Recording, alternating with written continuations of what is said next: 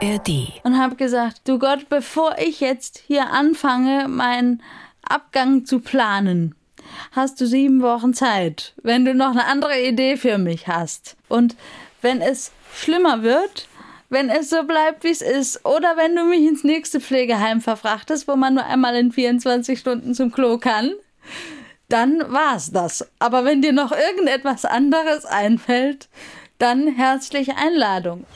Viel, Hamburg. Hamburg. Der Talk-Podcast von NDR 90,3 mit Daniel Kaiser. Herzlich willkommen zum Podcast mit dem Hamburg-Gefühl. Hier erzählen interessante Menschen, wie sie in dieser Stadt leben und was sie mit dieser Stadt schon alles erlebt haben. Und heute mit einer Jungfrau, die voller Optimismus und Freude in Hamburg lebt, trotz großer Herausforderungen. Nadine Schindeln. Hallo, moin Nadine. Hallo. Wie geht's dir? Mir geht's gut. Ich hoffe, dir auch. Mir geht's auch gut. Nadine, du hast deinen eigenen Stuhl mitgebracht hier ins Studio, denn du hast einen Rollstuhl. Genau. Ich habe einen elektrischen Rollstuhl aus und für die Schweizer Alpen und das kommt mir auch in Hamburg oft zugute. Wo denn? Also Hamburg ist ja nicht sehr alpinesk. Das stimmt. Aber auch wenn Hamburg das sehr gut hinkriegt mit den abgesenkten Bordsteinkanten zum Beispiel, es gibt gerade auch hier auf dem Hinweg ist mir das aufgefallen, immer wieder den Fall, da wölben sich so Bordsteine nach oben. Mhm. Und das sind so Dinge, wenn ich mit einem normalen Rollstuhl fahre, der nur vier Räder hat, dann äh, spüre ich das sehr stark. Und ich habe jetzt einen Rollstuhl mit drei Radpaaren und zwei davon sind angetrieben. Das heißt, das vordere Radpaar, mhm. das immer in der Luft ist, setzt dann auf, wenn so eine Unebenheit ist. Ah, okay. Und dadurch werde ich nicht so geschüttelt sozusagen und habe deutlich weniger Schmerzen und komme deutlich besser zurecht. Mhm. Und du hast so einen Golfball als, als Joystick sozusagen. Genau, ich habe einen Golfball, damit ich ihn besser greifen kann. Mhm. Und wir haben das tatsächlich unfreiwillig mal ausprobiert, als mein Rollstuhl in die Werkstatt musste und ich einen Leihrollstuhl hatte.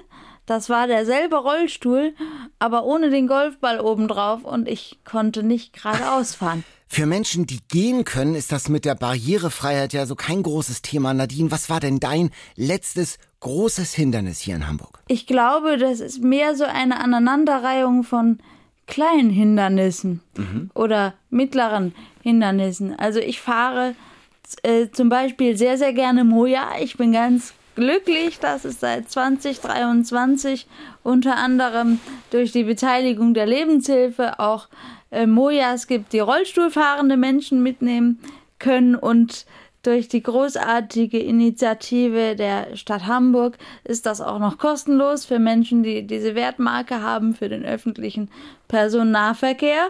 Aber für heute wollten so viele Leute barrierefrei Moja fahren, da war für mich keins mehr. Und ähm, dann habe ich mich nach alternativen Routen umgeschaut, um hierher zu kommen.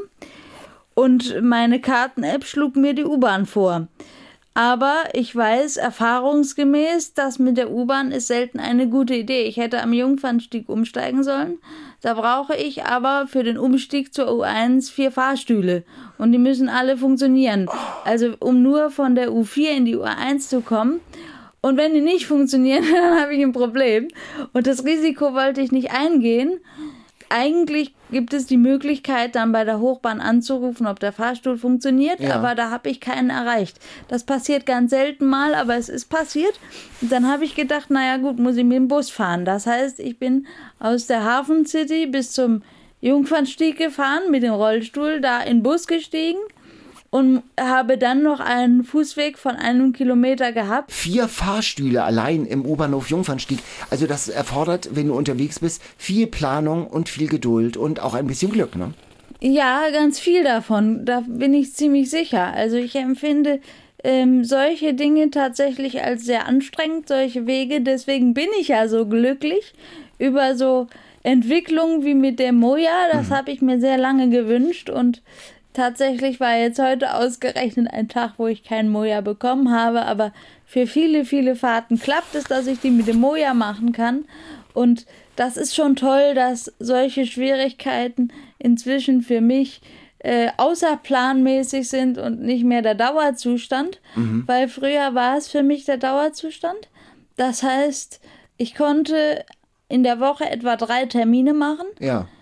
und pro Tag dann einen Termin, so kräftemäßig.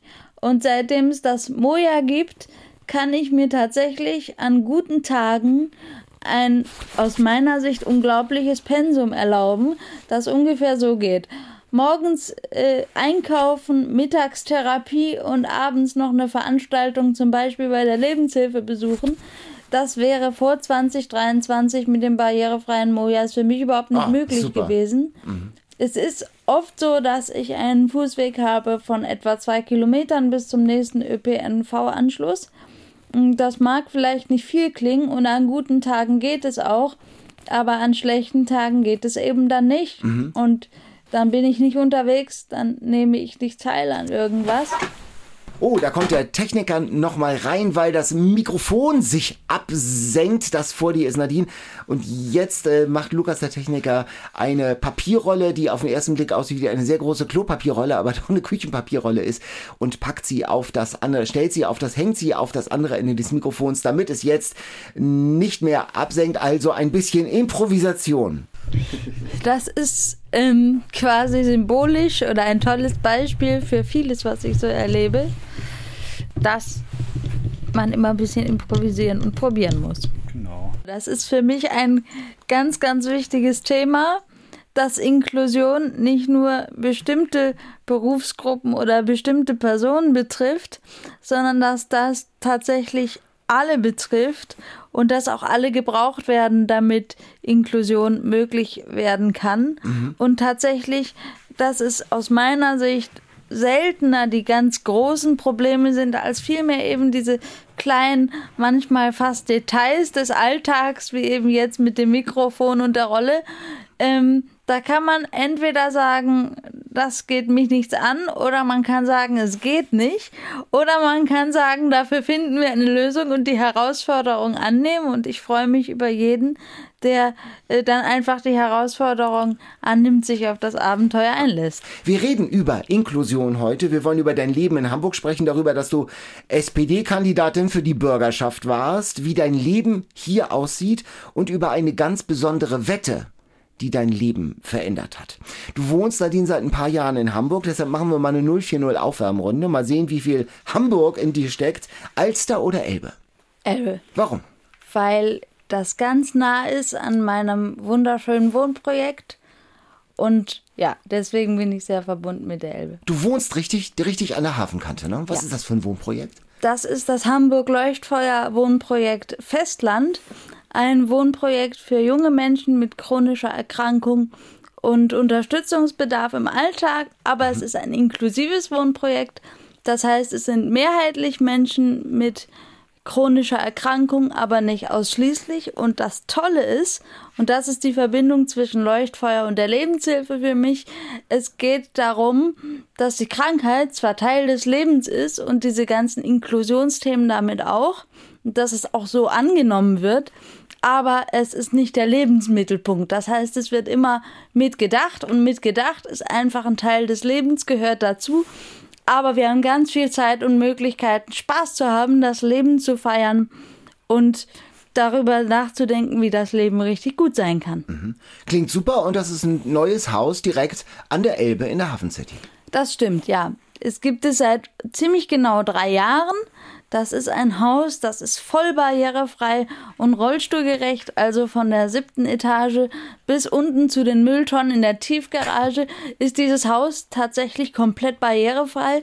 Und das mit den Mülltonnen, das mag vielleicht für manche Leute jetzt banal klingen. Ich weiß nicht, wie viele von Ihnen sich schon mal Gedanken darüber gemacht haben, also ganz bewusst und aktiv, wie das mit dem Müll runterbringen so funktioniert. Ich kann aus Erfahrung sagen, es ist ein Riesenunterschied, ob man im Zweifelsfall anderthalb Kilometer bis zur nächsten Mülltonne fahren muss, weil der Nachbar, der sonst beim Müll runterbringen hilft, leider in Urlaub ist, oder ob man, so wie ich jetzt mit der Mülltüte, nur einmal in den Aufzug steigen muss und dann alles klappt. Super. Fischbrötchen oder Franzbrötchen?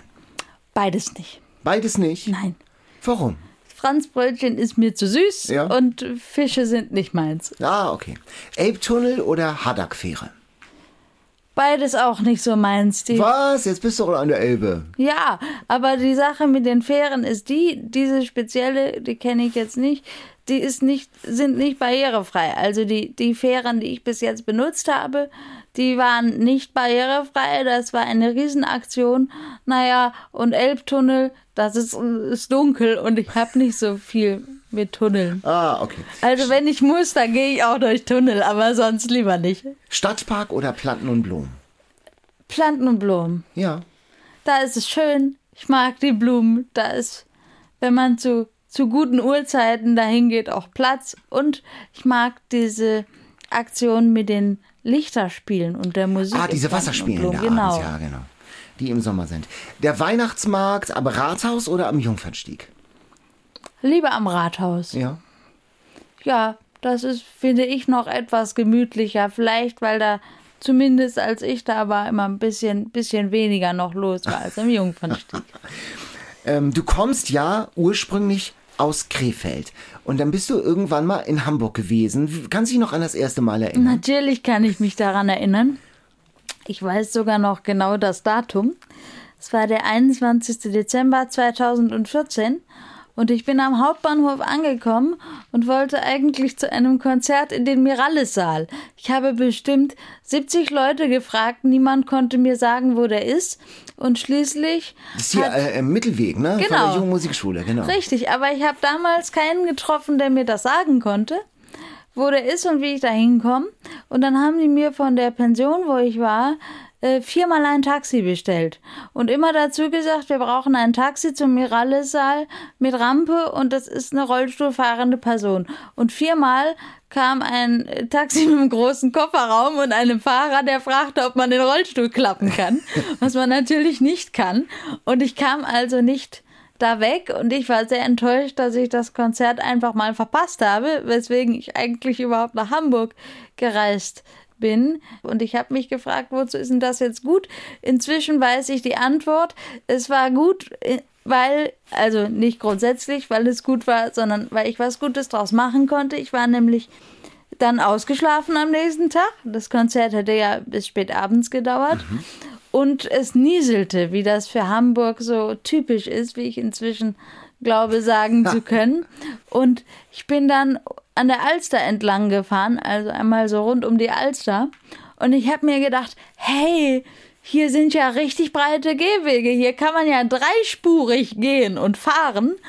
Und das Tolle ist tatsächlich, das finde ich bis heute sehr toll, dass an der Alster zum Beispiel eben keine hochgebogenen ähm, Gehwegplatten sind und man einfach fahren kann und es macht Spaß und weil da so viel Platz ist und man nicht ständig aufpassen muss, dass man keinem über die Füße fährt, äh, kann man auch einfach mal das Fahren genießen. Und ich weiß noch, dass ich mir gedacht habe, hier würde sich ein richtig guter, schneller Rollstuhl lohnen. Und ich mir gedacht habe, hier würde ich gerne mal leben. Und dann ist es ja tatsächlich so gekommen. Und jetzt lebst du in der Hafen City. Nimmst du, denn- das, das klingt so, dass du jeden Abend im Prinzip oder mehrmals in der Woche abends unterwegs bist. Das heißt, du nimmst auch den Stadtteil so wahr. Gehst auch einkaufen Ja. und, und so. Und huckst nicht, hockst nicht nur zu Hause rum. wenn ich so leben kann, wie ich das gerne möchte, dann bin ich ein Mensch, der sicherlich vieles tut, aber nicht nur zu Hause sitzen und schon gar nicht zu Hause sitzen und sich leid tun.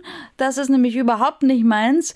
Ich habe noch von nie jemandem gehört, der dadurch, dass er sich selber leid getan hat, seine Schwierigkeiten bewältigt hätte. Und also für mich ist das überhaupt nichts. Wenn ich zu Hause sitze und äh, darüber nachdenke, äh, was doch alles nicht läuft, das macht nur traurig und es ändert nichts.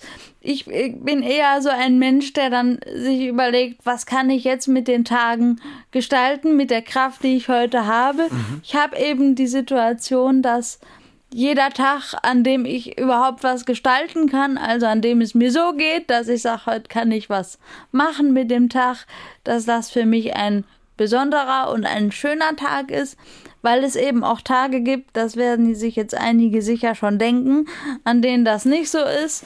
Tage, an denen ich merke, heute ist ein Tag, da geht's mir nicht so gut, da muss ich irgendwie dann damit leben, dass ich vielleicht, wenn es gut geht, am Tag gerade so die, die ganz alltäglichen, grundlegenden Dinge, essen, schlafen, sich anziehen geregelt kriege, vielleicht noch ein Telefonat führen, aber das sind dann eben so Tage, da kann ich nicht noch große Dinge.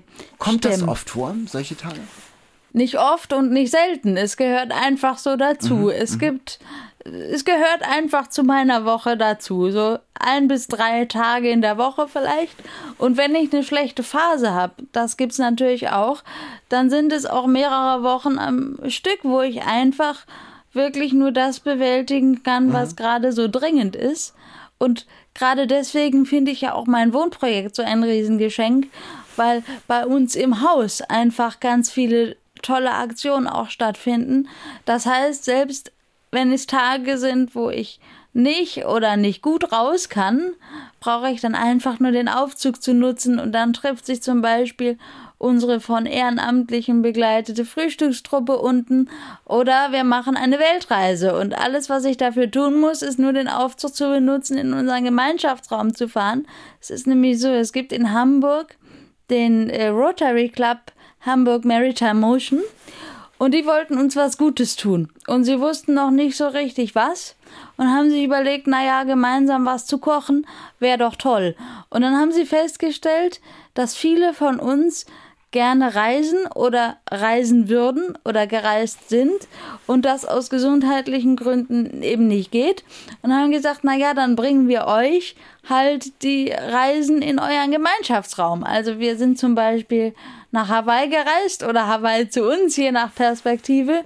Und da war eine Hula-Tänzerin, Ah. die hat uns dann im Crashkurs Hula-Tanzen beigebracht. Wir haben landestypisch gekocht. Diese Möglichkeiten sind für mich tatsächlich ganz wichtig, weil das für mich bedeutet, dass auch an nicht guten Tagen oder in nicht so guten Phasen ich nicht auf Gemeinschaft, auf Aktivität verzichten muss. Und auch hier spielt das Moja eine große Rolle, weil 200 Meter bis zur nächsten Moja-Haltestelle, das ist im Zweifel eher möglich als die besagten zwei bis Ja. drei Kilometer zur nächsten Bushaltestelle.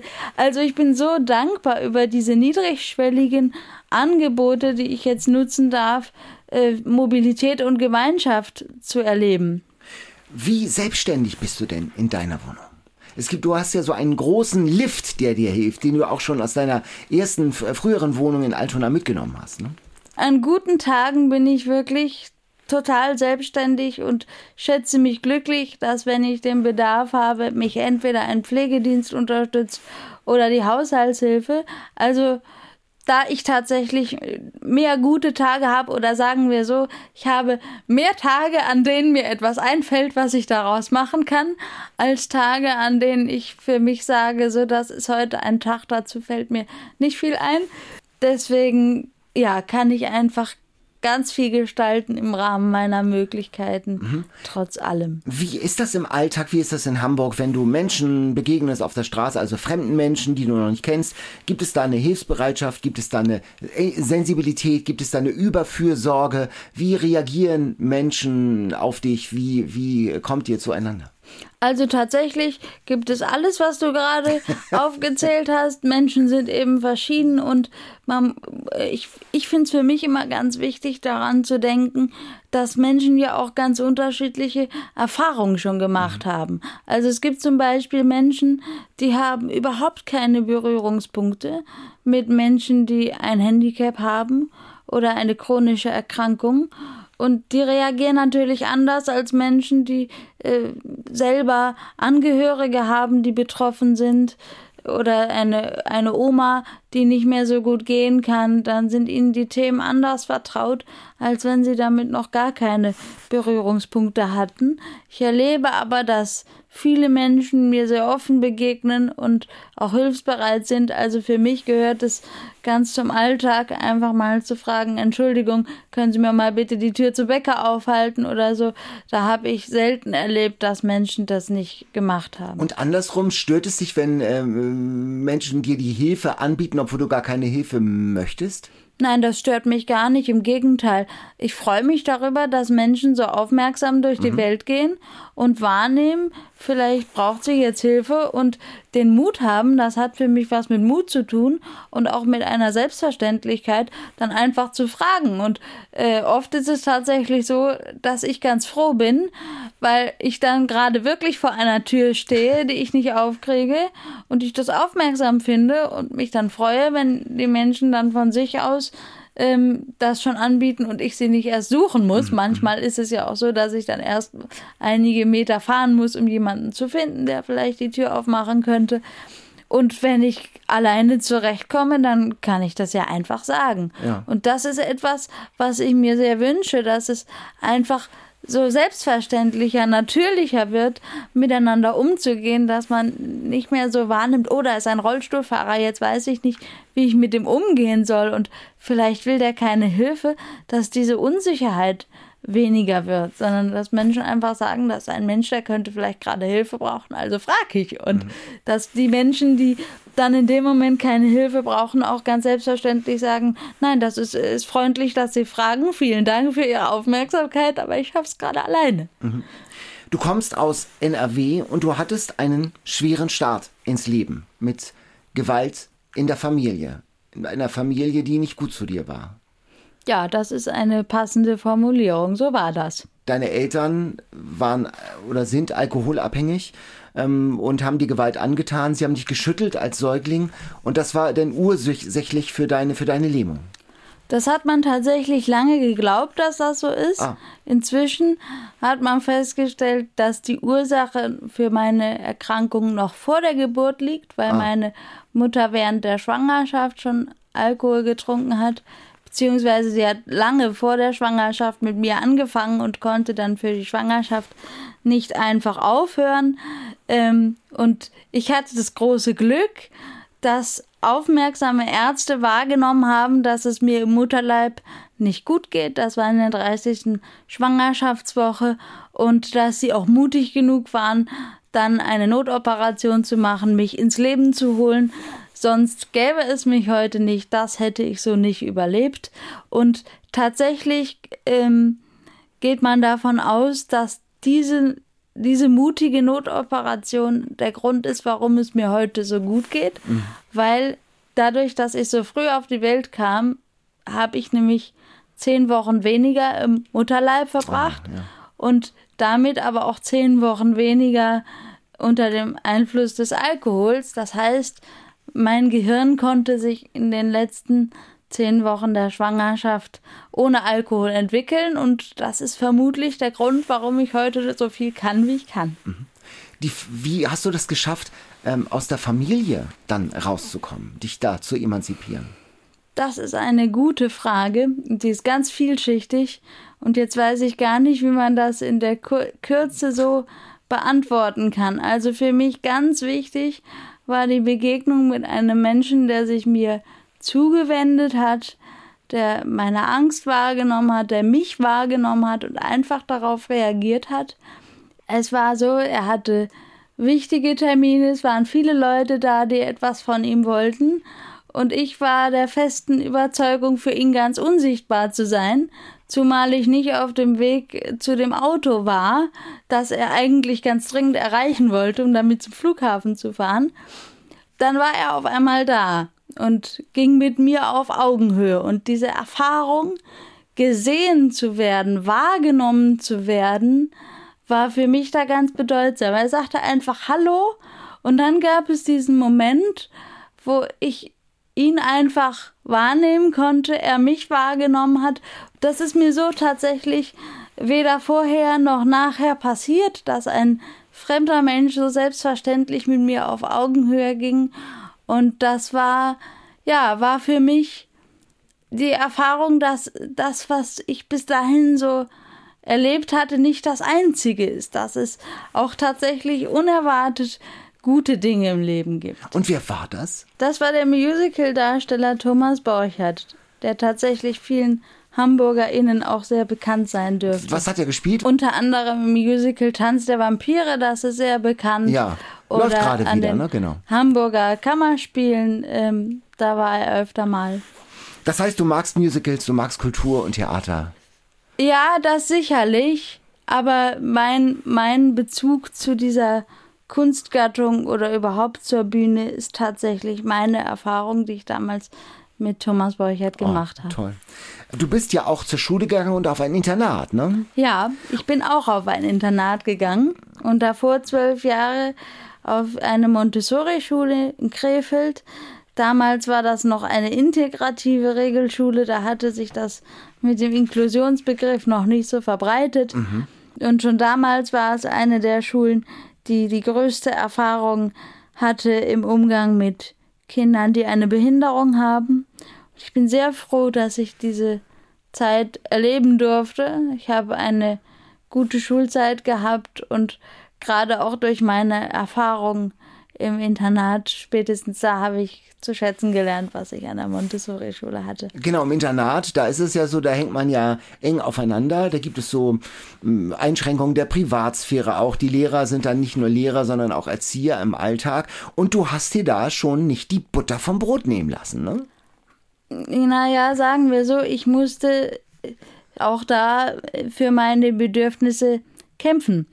Und was ich aber halt als nicht so gut empfunden habe, war, du hast es gerade schon angesprochen, die Geschichte, dass es da gängig war, dass die LehrerInnen die Privatsphäre nicht respektiert haben. Also ich hatte ein ärztliches Attest, dass ich krank bin und trotzdem kam die Lehrerin in mein Zimmer gucken, ob ich krank bin. Und der Witz war, sie wollte nicht gucken, ob ich aktuell krank bin wäre, sondern ob ich in 14 Tagen krank wäre. Und ich sage, das kann man doch jetzt nicht wissen. Das weiß man nicht, wie lange das dauert. Und ich habe dann gesagt zu den Internatsmenschen, äh, so, was war das denn? Wieso habt ihr die denn reingelassen?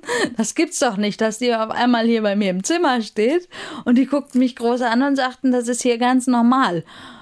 Und ich habe nur gesagt, also das, das ähm, Datenschutzgesetz und die ärztliche Schweigepflicht, das gilt mit Sicherheit auch in Baden-Württemberg. und ich bin dann zum stellvertretenden Schulleiter und habe gesagt, also das geht nicht. Der Schulleiter, der war damals meistens nicht zu sprechen, der war immer überall, nur nicht an der Schule. Und deswegen war der stellvertretende Schulleiter da der Ansprechpartner und der sagte, er könnte mir nicht helfen. Und ich sagte, wissen Sie, wenn Sie mir nicht helfen kommen, dann komme ich jetzt eben jede Pause hier wieder. Und ich komme so lange wieder, bis Sie mir da geholfen haben. Und er hat das vier Tage durchgehalten. Danach hat er gesagt, die enge Zusammenarbeit zwischen Schule und Internat ist ein Angebot, aber wenn SchülerInnen das ausdrücklich nicht wünschen, dann soll das respektiert werden. Und mit der Info bin ich hoch ins Internat auf die Wohngruppe und haben gesagt, so, ich habe das besprochen. Und die Leute vom Internat, die waren tatsächlich, glaube ich, auch ganz froh, nicht mehr alles äh, beantworten zu müssen, was die Lehrer so über mich wissen wollten. Mhm. Das heißt, du bist eisern im Konflikt, auch mit der Schule. Du bist immer wieder so, so auch kämpferisch und mutig und kraftvoll. Und woher nimmst du diese Kraft und diese, diesen, ja, diesen, diesen Spirit auch? Zum Beispiel aus Begegnungen wie damals mit, mit Thomas Borchert, aus diesen Begegnungen, in denen ich mich einfach gesehen fühle und wahrgenommen und so wie damals ich einfach das Gefühl hatte, äh, sein zu dürfen. Solche Begegnungen erlebe ich inzwischen Gott sei Dank häufiger, zum Beispiel auch in meinem Wohnprojekt. Da haben wir eine tolle Hausgemeinschaft, da haben wir ein tolles Team, das uns unterstützt. Und da erfahre ich das immer wieder, dass ich einfach so sein darf mit allem, was mich gerade beschäftigt, mit allem, was gerade schwierig ist. Und das Schöne ist, ich bin eben anders als damals mit meinen Schwierigkeiten nicht mehr allein. Nicht immer auf mich selbst gestellt. Und das ist ja auch die Botschaft, die wir äh, dieses Jahr haben, von der Lebenshilfe für die Hand-in-Hand-Aktion. Aber diese Botschaft haben wir auch sonst. Besser zusammen. Also Menschen nicht alleine lassen mit ihren Schwierigkeiten, ganz unabhängig davon, ob sie ein Handicap haben oder nicht natürlich, aber insbesondere Menschen in besonderen Lebenssituationen, vielleicht auch besonders herausfordernden Lebenssituationen erleben, glaube ich, immer wieder, dass sie nicht gesehen werden oder dass sie nicht so wahrgenommen werden in ihrer Lebenssituation, wie sie gerade ist. Ich habe das ja selber erlebt, du hast es gerade angesprochen. Ähm, ganz viele Menschen haben, als ich Kind war, mitbekommen, dass meine Eltern, dass meine Geschwister und ich eigentlich dringend Hilfe brauchten. Und theoretisch war auch Hilfe da. Da war ein soziales Umfeld, da waren ähm, Kräfte vom Jugendamt aktiv, aber keiner hat sich getraut, wirklich einzugreifen, diese Situation neu zu gestalten, sondern es haben tatsächlich ja die Menschen nicht den Mut gehabt oder den den Willen. Es wurde immer wieder auch gesagt, naja, ich habe nicht so richtig die Ahnung, wie das jetzt geht mit der Pflegefamilie für ein Kind, das eine Behinderung hat. Dadurch wurde das einfach ganz viele Jahre so durchgehalten und durch dieses Nichtstun, nicht hinsehen, nicht durchgreifen, wurde einfach eine Situation, die für alle Beteiligten ganz schrecklich war, äh, nicht aufgelöst. Und Hast du noch Kontakt zu deiner Familie? Nein, habe ich nicht. Auch zu Geschwistern nicht? Nein. Mhm. Ähm, das gehört eben zu den traurigen äh, Zeilen meiner Geschichte, dass ja auch meine Geschwister dadurch sehr belastet wurden. Also nur deswegen, weil das Jugendamt keine passende Möglichkeit für mich gefunden hat, durften auch meine Geschwister nicht in die Pflegefamilie, obwohl die eine sehr gute Pflegefamilie hatten. Aber das Jugendamt hat gesagt, entweder wir holen alle Kinder raus oder keins. Mhm. Das halte ich bis heute für eine ganz schreckliche Entscheidung, weil meine Geschwister haben teilweise sehr damit zu kämpfen, was sie da erlebt haben. Mhm. Jetzt ist ein anderes Leben, ein neues Leben in Hamburg mit Elbblick und mit einer guten Wohngemeinschaft, mit kulturellen Veranstaltungen, mit Moja, sag ich mal. Ähm, und äh, davor stand aber noch eine andere Geschichte, nämlich ähm, auch körperliche Schmerzen, die du hattest sehr stark. Die ja. Lähmung, die Schmerzen. Und das hat sich in einer Phase, habe ich gehört, schon sehr an den Rand gebracht. Und dann gab es eine Wende mit einer Wette. Was war das? Das für eine Wette? Ich gehe davon aus, du meinst meinen Deal mit Gott. Genau. Sieben Wochen. Genau. Das war November 2017. Damals war es so, dass ich kaum noch etwas essen konnte und sehr schlecht Luft bekam und der Arzt mir damals sagte, in etwa vier Wochen müssten sie sich entscheiden, ob sie beatmet werden möchten oder nicht. Also es ging mir ganz, ganz furchtbar. Ich hatte furchtbare Schmerzen. Aber die Sache war die, wann immer ich etwas bekam gegen die Schmerzen, konnte ich gerade noch sagen, wie ich heiße, aber wusste nicht mehr, wo ich wohne. Und ich habe gesagt, also Leute, das ist irgendwie auch nichts. Äh, kein Leben. Ich hatte damals einen Zimmernachbarn, der so langsam vor sich hingesiegt ist und wusste daher ganz genau, was ich nicht wollte. Ich habe gesagt, nicht ein Leiden auf unbestimmte Dauer, sondern wenn dann ein Schrecken mit Ende, mit einem selbstbestimmten Ende. Da ja aber niemand weiß, was so kommt nach dem Tod, wollte ich unbedingt sicherstellen, dass das mit der höchsten mir bekannten Instanz abgeklärt ist. Höchste mir bekannte Instanz, genau. Äh, genau. Und das ist tatsächlich die Instanz, die, von der ich davon ausgehe, dass er auch weiß, was nach dem Tod kommt, mit Gott. Und habe gesagt, du Gott, bevor ich jetzt hier anfange, meinen Abgang zu planen, hast du sieben Wochen Zeit, wenn du noch eine andere Idee für mich hast als dass ich jetzt hier demnächst und selbstbestimmt den Abgang mache, dann kannst du das jetzt tun. Dann hast du sieben Wochen Zeit. Und wenn es schlimmer wird, wenn es so bleibt, wie es ist, oder wenn du mich ins nächste Pflegeheim verfrachtest, wo man nur einmal in 24 Stunden zum Klo kann, dann war's das. Aber wenn dir noch irgendetwas anderes einfällt, dann herzliche Einladung. Und tatsächlich hat das damals viele Menschen in meinem Umfeld sehr belastet. Die waren, habe ich mir dann sagen lassen, teilweise ganz aufgelöst und weinend bei der Bereichsleitung und haben gesagt, und sie ist auch noch viel zu jung, weil ich das offen kommuniziert habe, dass ich unter diesen Umständen nicht mehr kann und nicht mehr will. Wie alt warst du da? Damals war ich 22. Mhm. Für mich war das eine klare Sache. Wer leben will, muss atmen und essen können.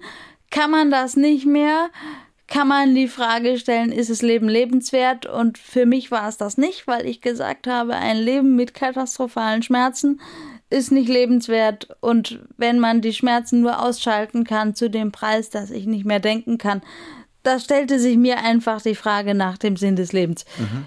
Und tatsächlich, Sie werden sich das jetzt denken, ja, es ist ihm was eingefallen.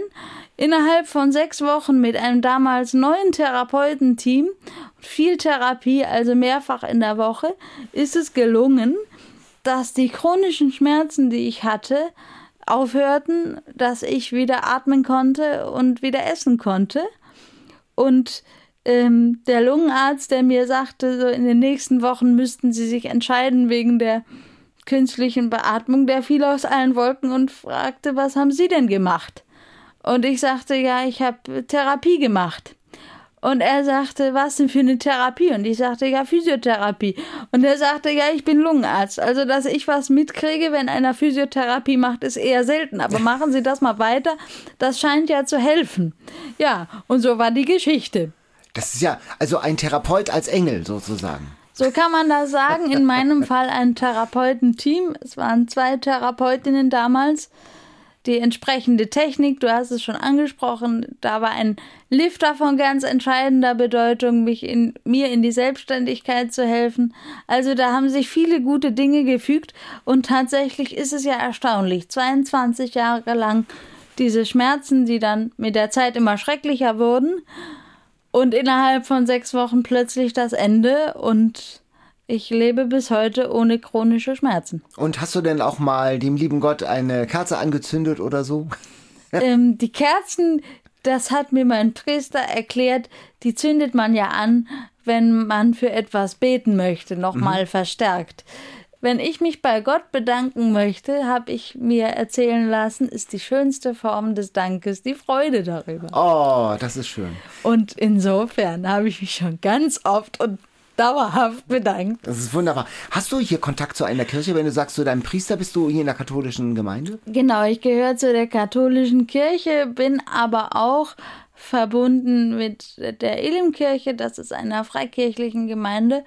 Und ich schätze das sehr, dass ich auch da einfach die Begegnung mit unterschiedlichen Menschen, unterschiedlichen Ideen, Glauben und Leben zu verbinden, haben darf. Also so ein freikirchlicher Gottesdienst mit Lobpreis, so eher evangelikal kontextualisiert und dann die katholische Kirche im Zweifelsfall mit Weihrauch und äh, Priester in Gewändern und so. Also wirklich, äh, das ist ja, der Gottesgarten ist ja sehr bunt sozusagen und die, die unterschiedlichen Kirchen. So sehe ich das auch und ich finde darin für mich wieder mal so ein, ein Hinweis darauf, dass, dass ich einfach jemand bin, der ganz dankbar ist, wenn er sich nicht so festlegen muss äh, auf eine bestimmte Richtung, die ja zumindest im kirchlichen Bereich oft auch was mit Dogmen zu tun hat, mhm. sondern wenn er einfach das Leben in seiner Vielfalt leben und annehmen darf.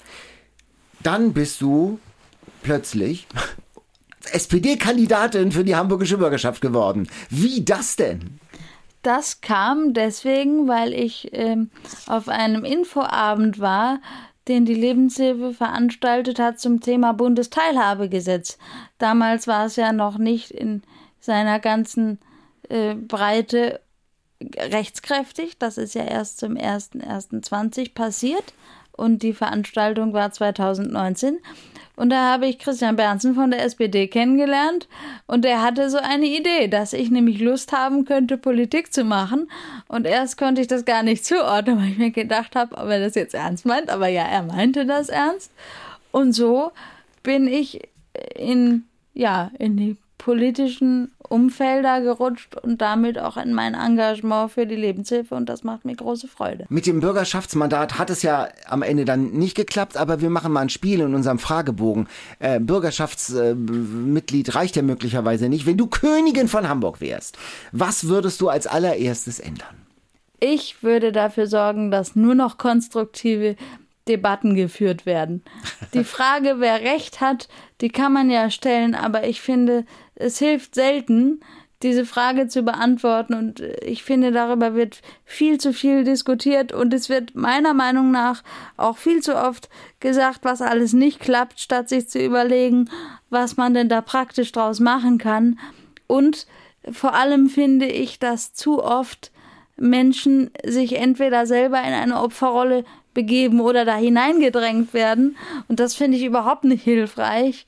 Ich finde das am besten, wenn man tatsächlich guckt, was, was ist im Moment da und was ist vielleicht nicht so gut und dann aber immer die Frage stellt, wie kann es denn anders werden? Und ein konkretes Beispiel habe ich eben mit der Lebenshilfe erlebt, die als eine der ersten Organisationen gesagt hat, das mit dem Moja, das nicht äh, Rollstuhlfahrende auch mitnimmt, das ist nicht gut.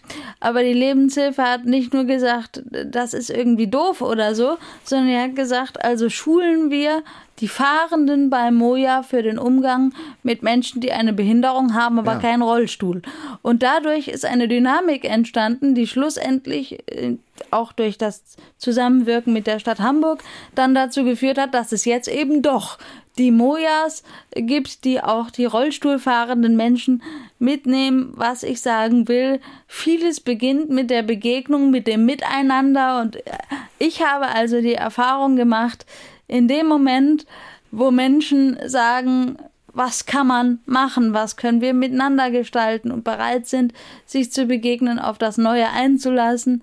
Für die Menschen von Moja war das Thema Inklusion ja damals recht neu, aber sie haben sich darauf eingelassen und sie sind äh, darauf eingegangen und mhm. inzwischen tatsächlich maßgebliche Wegbereiter der Inklusion aus meiner Sicht. Wo gibt es denn in der Stadt so eine Barriere, über die du dich besonders ärgerst?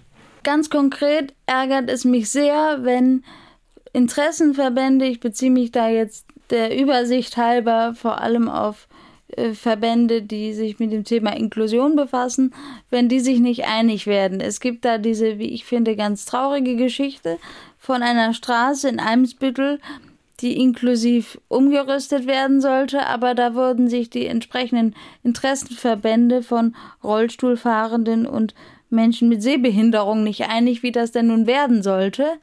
Und äh, daran ist das Projekt gescheitert. Mhm. Und also, wenn ich so gefragt werde, was mich ärgert, das ärgert mich, wenn es mehr um die Frage geht, wer da recht hat oder jeder für sich so das Optimale haben möchte und dabei irgendwie die Lösungsorientierung. Wenn es um Macht geht eigentlich so, ne? Und, ja, um, ja. So kann man es sagen. Mhm. Ich finde es ganz wichtig, dass es um die Sache geht ja. und dass alle zusammen überlegen, wie kann es denn werden.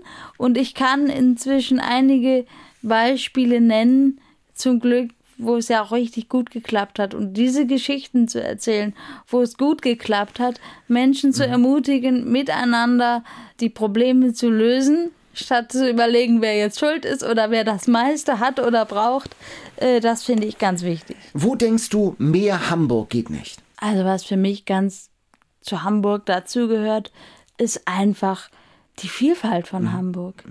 Also deswegen gibt es für mich nicht einen Ort, an dem Hamburg ist, sondern mir geht es eher umgekehrt, dass ich an verschiedenen Orten in Hamburg bin und mir denke, hey, dieser Stadtteil ist wieder ganz anders als der Stadtteil, wo ich gerade war. Ähm, aber es ist immer noch Hamburg und er ist auf seine Art schön und die, die Stadtteile von Hamburg, die sind für mich da ganz sinnbildlich dafür, wie ich mir das Zusammenleben in Hamburg wünsche und wie ich das vielfach auch erlebe, dass es schon klappt, dass einfach Menschen mit unterschiedlichsten Lebenssituationen, unterschiedlichsten Geschichten miteinander gut zusammenleben. Ich habe äh, mal gelesen, du machst ungern Pläne. Äh, aber was hast du so akut vor? Es muss ja nicht um die nächsten zehn Jahre gehen. Also was wünschst du dir so für die nächsten Monate? Was, was hast du dir zum Ziel gesetzt? Ich wünsche mir sehr, dass die im Moment richtig gute Phase, die ich habe, noch eine Weile bleibt. Also, dass ich hier sitzen kann, das ist ja gar nicht selbstverständlich. Das war vor ein paar Monaten noch ganz anders. Da habe ich einen zwölfteiligen Trümmerbruch in meinem Oberschenkel auskuriert. Uh. Das heißt, ich habe gelegen in einer Schale, die mich von der Brust bis zu den Füßen eingeschlossen hat. Und ich konnte für meine Begriffe nichts. Also ich konnte nicht mal klar denken, weil ich so starke Schmerzen hatte, dass die Medikamente mal wieder meine Gedanken beeinträchtigt haben. Und das war alles ganz gruselig. Und von daher habe ich wieder mal erlebt, wie fragil das ist, mit meiner Fähigkeit am Leben teilzunehmen, das Leben zu gestalten. Und ich bin ganz froh, das habe ich mir vor einigen Monaten noch überhaupt nicht vorstellen können, dass es jetzt so ist, dass ich äh, wieder dabei sein kann, wieder mitmachen kann, hier so tolle Dinge erleben kann, weil tatsächlich war das gar nicht klar. Also es haben sich alle sehr gewünscht, die Ärzte haben es auch sehr gehofft, dass es so werden würde, wie es jetzt ist, dass ich wieder auferstehe, sozusagen wieder zurückkehren kann in die Eigenständigkeit, aber sicher war das nicht. Und diese Ungewissheit, die war ganz furchtbar, dass ich einfach nicht wusste, wird das je wieder was? Werde ich je in einem Rollstuhl wieder sitzen können? Werde ich je wieder mit dem Elektrorollstuhl selber durch Hamburg fahren können oder werde ich vielleicht für immer liegen müssen und dauerhaft von Assistenzkräften in einem Liegerollstuhl durch die Welt gefahren werden? Und ich kann sagen, Hamburg ist schön, nur wenn man in einem Liegerollstuhl ist, immer noch besser, als wenn man nicht in einem Liegerollstuhl ist, zugegeben man sieht kaum was. Man sieht mhm. kaum was von der Welt und es ist sehr, sehr anstrengend, im Liegen durch die Welt geschoben zu werden. Also zumindest habe ich das so erlebt. Ja, ich wünsche dir viele stabile, gute Tage, Wochen, Monaten. Jahre. Vielen Dank, Nadine Dankeschön. Schindel. Dieses und alle anderen Gespräche mit Westernhagen, mit Ole von Beuys, mit Dagmar Berghoff und, und, und findet ihr in der ARD Audiothek. Am besten abonniert ihr den Podcast, dann verpasst ihr keine Folge mehr. Bis zum nächsten Mal. Tschüss. NDR 90,3. Wir sind Hamburg. Hallo, ich bin Hubertus Meyer-Burkhardt und alle zwei Wochen spreche ich in meinem Podcast Meyer-Burkhardts Frauengeschichten mit interessanten Frauen über ihren Lebensweg, ihre Berufung oder ihr Leben in der Öffentlichkeit. Du siehst, sie klatschen dich fünf vor acht raus. Da kriegst du so eine Gänsehaut. Das ist noch verstärkter als sonst durch eben diese Geschichte da, die mir widerfahren ja. ist, weil sie unendlich froh sind. Das schreiben mir auch ganz viele, dass du gesund bist und ja. wieder auftauchen. Wir haben dich so vermisst und so. Ja. Da krieg ich so Pipi ins Auge. Meine Gäste sind zum Beispiel Ernährungsmedizinerinnen, Bestsellerautorinnen oder renommierte Schauspielerinnen. Sie erzählen von ihren Erfolgen, von mutigen Entscheidungen. Ich falle immer ohne Netz in doppelten Boden. Ich hatte keinen Plan. Ich wusste nur, so geht's nicht weiter. Und zwar nicht mehr eine Stunde. Und habe gedacht, du bist eine relativ fleißige junge Frau. Du wirst schon was finden. Ja. Im absoluten Zweifel. habe ich gedacht, gehst du sauber machen. Nur so möchtest du nicht weiterleben. Und von ihrem ganz persönlichen Blick auf das Leben und die Liebe. Ich verliebe mich gerne, weil das ist einfach so ein tolles Lebensgefühl. Das gibt mir so viel Kraft. Der Austausch mit diesen wunderbaren Frauen ist immer eine Bereicherung. Ich lade Sie ein, beim nächsten Mal auch dabei zu sein, alle zwei Wochen, dienstags in der ARD Audiothek.